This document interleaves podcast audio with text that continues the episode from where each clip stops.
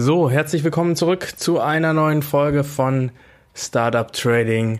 Und in dieser Folge ähm, stelle ich mir die Frage, wieso ich lange nicht profitabel war und ähm, nenne dir fünf Gründe, die dafür gesorgt haben, dass ich lange nicht profitabel war. Willkommen bei Startup Trading, dein Podcast über Investieren, Trading und Finanzen. Mein Name ist Florian Günther. Folge mir und meinen Gästen und erfahre Hacks und Tipps, wie du erfolgreich und sicher an den Finanzmärkten operieren kannst.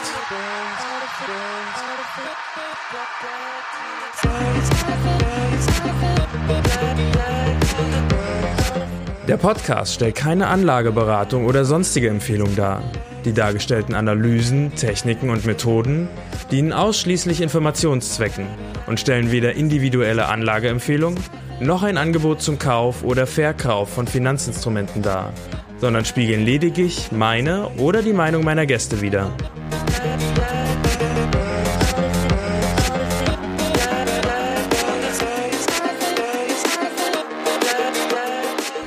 Ja, genau. Und natürlich ist es bei jedem auch irgendwie anders. Ne? Jeder, jeder hat seine eigenen Gründe, warum er nicht profitabel ist und jeder findet auch seinen eigenen Stil, der so, hoffentlich irgendwann ähm, bei dem einen früher, bei dem anderen später dazu führt, dass er profitabel wird. Und deswegen kann ich dir jetzt nur meine ganz individuellen Gründe nennen, die ich für mich ausgemacht habe. Ja, und wer weiß, ne, vielleicht findest du dich auch in dem einen oder anderen Grund wieder und es ist für dich ein Stein des Anstoßes, an dieser, an dieser Sache vielleicht was zu ändern. Gucken, was kannst du ändern. Also gehen wir direkt rein. Ne, fünf Gründe habe ich aufgeschrieben und Grund Nummer eins ist, ich war mir immer zu sicher. Ich war so sehr vom Ausgang meines Trades und meiner Position überzeugt, dass ich ein viel zu hohes Risiko eingegangen bin und überhaupt nicht wirklich mit der Möglichkeit gespielt habe in meinem Gedanken, dass das Ding total nach hinten losgehen könnte. Und so war ich äh, zum Beispiel und bin ich immer noch in gewisser Weise ein, ähm, ein totaler Goldbug, weil ich im Jahr 2016 halt einfach so großartige Erfolge mit Gold gehabt habe, dass ich mir gedacht habe, ja, Gold ist das Ding, ne? mit Gold verdiene ich Geld. Ähm, ist äh, vielleicht auch so ein bisschen die, ähm, ähm, die, die Kondition, die, die viele kriegen, wenn sie zum ersten Mal ins Casino gehen und dort viel Geld gewinnen, ne? dann denken sie, also die Technik, die sie da angewandt haben, funktioniert. Wir müssen einfach nur noch äh, dran feilen. Und so habe ich halt auch ähm, große Goldpositionen als CFDs eröffnet war so davon überzeugt, dass Gold natürlich wieder nach oben gehen wird und ähm, habe dann halt auch ähm, zugelassen, dass diese Positionen tief ins Minus laufen, weil mir klar war, dass diese Positionen irgendwie wieder nach oben gehen. Dass dies allerdings Monate und vielleicht sogar Jahre dauern kann, war mir in dem Moment nicht klar und die Finanzierungskosten haben mich irgendwann aufgefressen. Ich musste die Verluste akzeptieren. Ne? Und äh, manchmal habe ich dann aber auch durchgehalten und war irgendwie, oh Gott, mein Gott, also wirklich hunderte Euro im Minus und dann kam das langsam auch wieder zurück.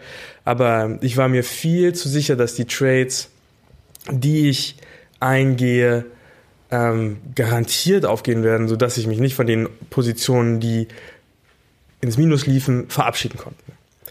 So, Punkt Nummer zwei der Gründe, warum ich lange nicht profitabel war, ist, ich habe mein Risiko überhaupt nicht überprüft. Teilweise habe ich ohne Stop-Loss gearbeitet, dann habe ich einen ähm, gesetzt, aber ich habe ihn erst gesetzt, nachdem ich die Position eröffnet habe. Das heißt, ähm, ich ähm, sehe ein Setting, von dem ich aus welchem Grund auch immer glaube, dass dieses ähm, ja ein super Trade wird, ne, siehe Punkt 1, äh, dann gehe ich den ein, den Trade, und hinterher, nachdem ich ihn eingegangen bin, überlege ich mir, wo setze ich denn jetzt meinen Stop-Loss, wenn ich das überhaupt mache. Ja, und dann ähm, sehe ich erst, ah, okay, wow, ich muss den Stop wenn ich nach Markttechnik setze, ja eigentlich ziemlich weit wegsetzen. Hm, das ist aber mehr, als ich eigentlich riskieren wollte. Hm, was mache ich denn jetzt? Lege ich ihn jetzt dahin oder lege ich ähm, den Stop einfach dahin, wo der, wo die Menge ist, die ich riskieren wollte? Hm, naja. Ach, äh, dadurch, dass ich sowieso mir sicher bin, dass das ein super Trade wird, ähm, lege ich den mal nach Markttechnik. Ähm, und wenn der dazu dicht rangeht, dann verschiebe ich den einfach ähm, weiter weg und dann, ähm, ja, irgendwann wird es schon wieder nach oben gehen. Aber der wird ja sowieso garantiert gewinnen. Na, du siehst, wenn du dein ähm, Risiko vorher nicht überprüfst, dann bist du bereits in einer psychologischen Falle, die dazu führt, dass du niemals klar sagen kannst, bis hierher und nicht weiter. Das heißt, bevor du die Position eingehst, musst du wissen, wie viel, wie viel riskierst du, wie groß ähm, willst du den Stop-Loss machen, ne? wo soll der eigentlich hin, was ist markttechnisch sinnvoll und dann bestimmst du ähm, darauf hingehend die, ähm, die Positionsgröße, wie viel Kapital setzt du ein, ähm, packst du in die Position. Wenn du das hinterher machst, dann, ja, also der Trade wird quasi so konstruiert, die Menge, die du nimmst, um zu traden, wird darauf angepasst, wie groß das Risiko ist, das du einsetzen willst und nicht andersrum. Erst sagst du, ähm, hier eröffne ich die Position, so viel Gewinn stelle ich mir vor und dann rechne ich, nachdem die Position schon läuft, das Risiko aus. Das geht nicht. Und ähm, was hier noch zusätzlich zu nennen ist, ähm, das Risiko vorher zu überprüfen, ist ein erster Schritt, aber du musst dieses Risiko dann auch wirklich akzeptieren. Wenn du nämlich glaubst, ja, siehe Punkt eins, diese Position wird sowieso ein Gewinner, es ist egal, was ich hier als Risiko einstelle, dann gehe ich mal auf 200 Euro Risiko, obwohl ich eigentlich immer nur 50 Euro Risiko bislang eingegangen bin, weil dort sitzt der Stop, dann bringst du dich ebenfalls in eine Falle, weil bewegt sich dann der ähm, die Position Richtung deines Stop-Loss. Das bedeutet, du müsstest diese 200 Euro Verlust realisieren. Du hast diese 200 Euro aber gar nicht akzeptiert als Risiko. Dann wird dies auch dazu führen, dass du vielleicht dein Stop-Loss verlegst nach unten, um zu verhindern, dass die Position geschlossen wird. Genau das darf beim Trading nicht passieren. Also, ähm, um profitabel zu werden, ähm, musst du davon, musst du davon ausgehen, dass jeder Ausgang bei dieser Position möglich ist, dass du verlieren kannst oder gewinnen kannst. Erstens. Und zweitens musst du dein Risiko vorher überprüfen und dieses auch wirklich akzeptieren. So, Fehler Nummer drei, den ich gemacht habe. Ich habe mich auf Aussagen anderer verlassen. Ich habe ähm, der Aktionär gelesen, habe ähm, dort ähm, die Empfehlung genommen für irgendeine Aktie oder irgendeinen Rohstoff ne, oder irgendeinen Future. Und ähm, äh, dort hieß es, ja, das geht garantiert durch die Decke, um, es ähm, sind positive Aussichten wahrscheinlich und alles Mögliche. Und habe mir gedacht, ja, wenn das da steht, dann wird das schon stimmen. Und dann brauche ich selbst keine keine weitere Analyse machen. Oder ähm, hier ähm, das ist das charttechnische Kaufsignal. Ne? Da, ähm, ähm, ja, jetzt können alle einsteigen. Und dann bin ich auch eingestiegen, ohne das Signal wirklich verstanden zu haben. Und dadurch, dass ich geglaubt, dass ich mich total auf die Aussage des anderen verlassen habe, bin ich wieder in ähm, diesen Punkt eins hineingekommen. Ich war mir so sicher, dass das stimmt, weil es eine Person ist, der ich vertraue und der ich viel gelesen habe. Vielleicht hatte ich ähm, auch schon mal was nachgetretet und das hat geklappt. Das heißt, ich kann ähm, mir sicher sein, dass es diesmal auch klappt, muss deswegen das Risiko nicht überprüfen. Und ja, du kannst dir vorstellen, ne, ähm, wenn ich ähm, einmal eine Sache getradet habe von, von dieser Person, die funktioniert hat, ne, dann ist natürlich meine meine Risikoeinschätzung total, ähm, total schwach. Ne? Also ich ähm, gehe ein viel zu großes Risiko ein. Das heißt, den Verlust, den ich beim zweiten Trade mache, wo dann die Aussage nicht stimmt oder wo es einfach nicht eintritt, ähm, der Verlust ist viel zu groß, ähm, als dass der Gewinn vom ersten Trade das noch irgendwie wieder wettmachen könnte. Ja. Also inzwischen versuche ich mich so gut wie gar nicht auf Aussagen von anderen zu verlassen, ähm, sondern meine eigene Fundamentalanalyse und meine eigene technische Analyse zu machen. Natürlich bin ich nie davor gefeit, dass mir, ähm, dass ich auch ähm, Dinge erfahre und Analysen und Aussagen. Ähm, ich habe da jetzt aber inzwischen einen, einen Filterprozess, eine Art Gatekeeping-Prozess installiert, so dass ich halt nicht sofort nur, wenn irgendjemand sagt, ja, jetzt ist bei Silber der Boden erreicht, es wird steigen, äh, dass ich dann sofort reingehe. Ähm, dazu gleich noch mehr.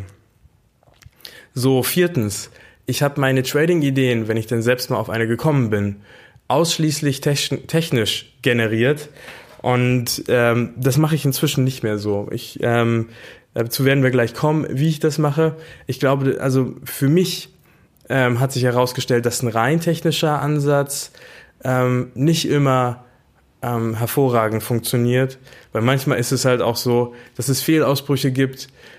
Ich habe auch manchmal das Gefühl, dass sich die, ähm, die großen institutionellen Anleger, die Hedgefondsmanager, ähm, geradezu einen Spaß daraus machen, ähm, den Preis über bestimmte charttechnische ähm, Level zu hieven, gerade im Rohstoffmarkt, weil sie dann wissen, die ganzen Retail-Trader ähm, springen drauf an und ähm, gehen in den Markt rein.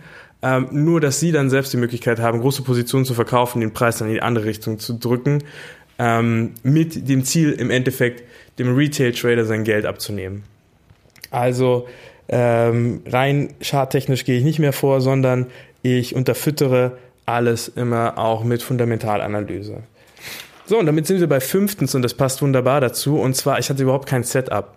Ähm, ich habe äh, mal dieses ausprobiert, mal jenes. Ne? Habe das große Buch der Markttechnik gelesen, habe das eine Weile ausprobiert, in die Ecke geschmissen und äh, bin dann zum, zum nächsten Shiny Object ähm, gesprungen und habe das ausprobiert. Ähm, inzwischen habe ich mein Setup gefunden und zwar ähm, sieht das folgendermaßen aus.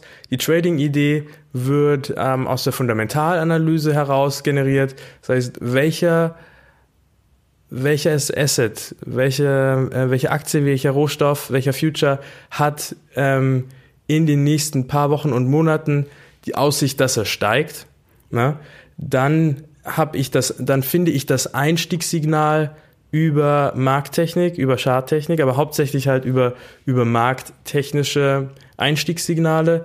Ähm, bei, dem, bei dem Setup ist es gut, wenn das so genau und so eng wie möglich definiert ist und die Markttechnik bringt mir halt ähm, ähm, hervorragende Vorgaben, ähm, was für Einstiegssignale es gibt.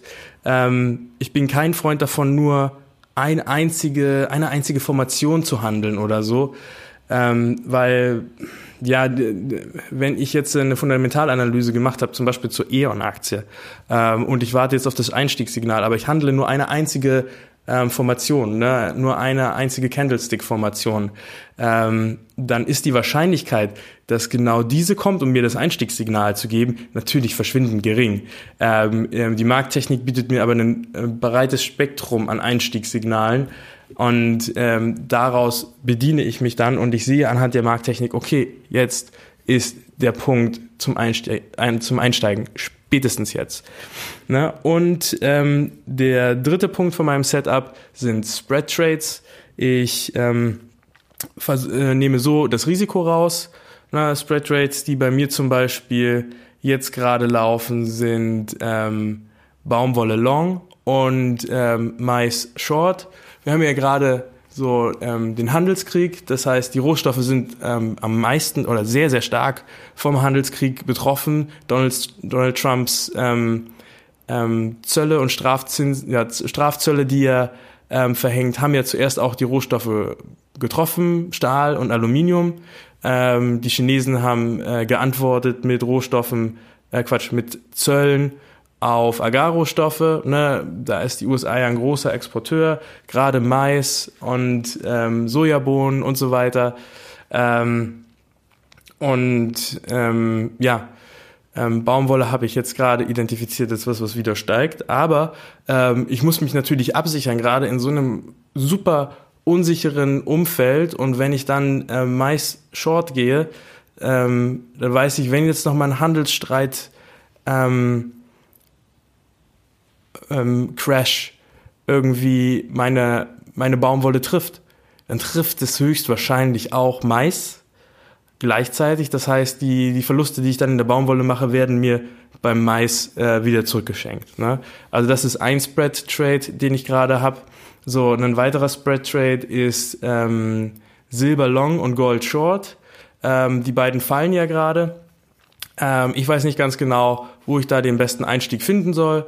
Allerdings, ähm, dass ich, ich glaube, dass Silber sich auf lange Sicht besser entwickeln wird als Gold zurzeit, weil es gibt dieses historische ähm, Gold-Silber-Ratio und das ist ähm, zurzeit ganz radikal auf der Seite von Gold. Das heißt, Gold ist im Vergleich zu Silber viel zu stark überbewertet und ich denke, dass sich das in den mit der nächsten, mit dem nächsten Bullenmarkt in Gold oder beim nächsten Anstieg ein bisschen ausgleichen wird.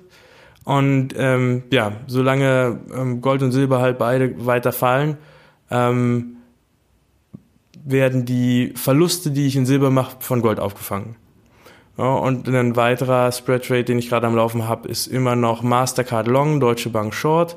Ähm, ich hatte, Deutsche Bank ist jetzt, vielleicht hast du es verfolgt, haben gute Zahlen vorgelegt, auf jeden Fall, naja, nicht wirklich gute Zahlen, aber viel, viel besser als das, äh, was man normalerweise von der Deutschen Bank gewohnt ist. Deswegen sind, ist der Kurs ein bisschen gestiegen. Da habe ich den Hedge aufgelöst. Jetzt habe ich ihn gerade wieder erneuert. Ne? Und auf die Art und Weise kann ich mich halt ähm, vor den, den größten Risiken, die wir gerade im Markt haben, hatchen. Also bei Deutsche Bank und Mastercard ist es offensichtlich ein äh, Zusammenbruch des Finanzsystems oder sowas. Ne? Ähm, wenn das auftreten sollte, eine Finanzkrise oder so, dann fällt Deutsche Bank genauso stark wie die Mastercard-Aktie und ich kann meine Gewinne sichern und bin halt gegen diese externen Faktoren abgesichert, die ich einfach nicht in die Kalkulation meines Trades einfließen kann. Und gerade für eine, ja, eine Marktsituation, in der wie wir gerade sind, wir haben ähm, Allzeithochs und gleichzeitig gibt es überall Bedrohungen für die Wirtschaft. Es könnte aber auch ähm, noch lange weitergehen. Man weiß es nicht. Ja, gerade in solchen Situationen sind Spread Trades halt ideal. Ähm, und genau, jetzt fällt mir noch ein Punkt ein, gerade spontan, ähm, der auch noch mit auf diese Liste müsste. Und zwar sechstens, ich habe ähm, lange Zeit kein Trading-Tagebuch geführt oder ich habe nur ein schlampiges Trading-Tagebuch geführt. Ähm, hier würde ich einfach verweisen auf meine, auf meine Folge über das Trading-Tagebuch. Ähm, also jetzt, seitdem ich ähm, das Trading-Tagebuch auch mit Edgewong führe, ähm, habe ich so viel gelernt bereits aus meinem Trading und ja, wo, wo meine, wo meine Schwächen liegen, ne? Also gerade auch psychologisch, dass ich mich einfach zurückhalte, wenn ich sehe, hey, das ist doch eine großartige Trading-Idee, ähm, mir einfach sage, hey, warte noch mal, kalkulier alles durch, ne? Hast du das gemacht, check, hast du das gemacht, check, hast du deinen Tradingplan eingehalten, alle Punkte, check, check, check, nein, hast du nicht, okay, bumm, dann erst das überprüfen, bevor du in den Trade reingehst. Ne? Ähm, und wenn ich äh, mich dann einfach mal nicht halten kann und das ignoriere, welche Folgen hat das für den Trade und so weiter. Das lässt sich damit alles super gut tracken und ähm, ist für mich ein mega nützliches Tool geworden. Ähm, früher habe ich lange Zeit das halt einfach in einem Buch aufgeschrieben. Ich konnte das, ich konnte das nie auswerten. Ähm, und dann in Excel äh, hat mir auch nicht wirklich bei der Auswertung geholfen. Jetzt mit dem Tool funktioniert das wirklich wun wunderbar. Und falls du dich für das Trading-Tagebuch interessierst, die Jungs von Edgewong hatten mir damals einen Rabatt gegeben für dich. Du bekommst 20 Dollar Rabatt, wenn du bei der Bestellung im entsprechenden Feld den Gutscheincode Florian eingibst. Alles kleingeschrieben. Du findest nochmal so ein paar Folgen auch in den Show Notes. Die Show Notes sage ich am Ende der Folge an, wie du die findest. Ähm, da wirst du Folgen finden über die Markttechnik, über Spread Trades, ähm, über ähm, das Trading-Tagebuch werde ich was ähm, werde ich noch eine Folge hinterlegen, so dass du dir das auch alles anhören kannst und ähm, auch wenn du mehr über dieses Trading Tagebuch findest, mache ich dir noch mal ein paar Infos rein ähm, finden möchtest. Ja, genau. Und ähm, damit wäre es das mit dieser Folge. Ne? Ähm, ich hoffe, es hat dir was gebracht. Ähm, vielleicht hast du dich in den einen oder anderen Aussagen wiedergefunden. Wenn du selbst solche Erkenntnisse gehabt hast, dass es einen Punkt gibt, der dafür gesorgt hat, dass du lange Zeit nicht profitabel bist und du konntest es aus dem Weg räumen und bist jetzt profitabel, dann schreib mir gerne was über, über diesen Punkt, ne, was das für einer ist. Äh, das würde mich auf jeden Fall interessieren. Ich bin am Austausch interessiert. Meine E-Mail-Adresse ist info at tradingpodcast.net. Dort erreichst du mich und ähm, ich freue mich über dein Feedback. So, das war's mit dieser Folge. Ganz herzlichen Dank für deine Aufmerksamkeit. Bis zum nächsten Mal. Ciao, ciao. Die Shownotes zu dieser Folge findest du unter tradingpodcast.net slash 34.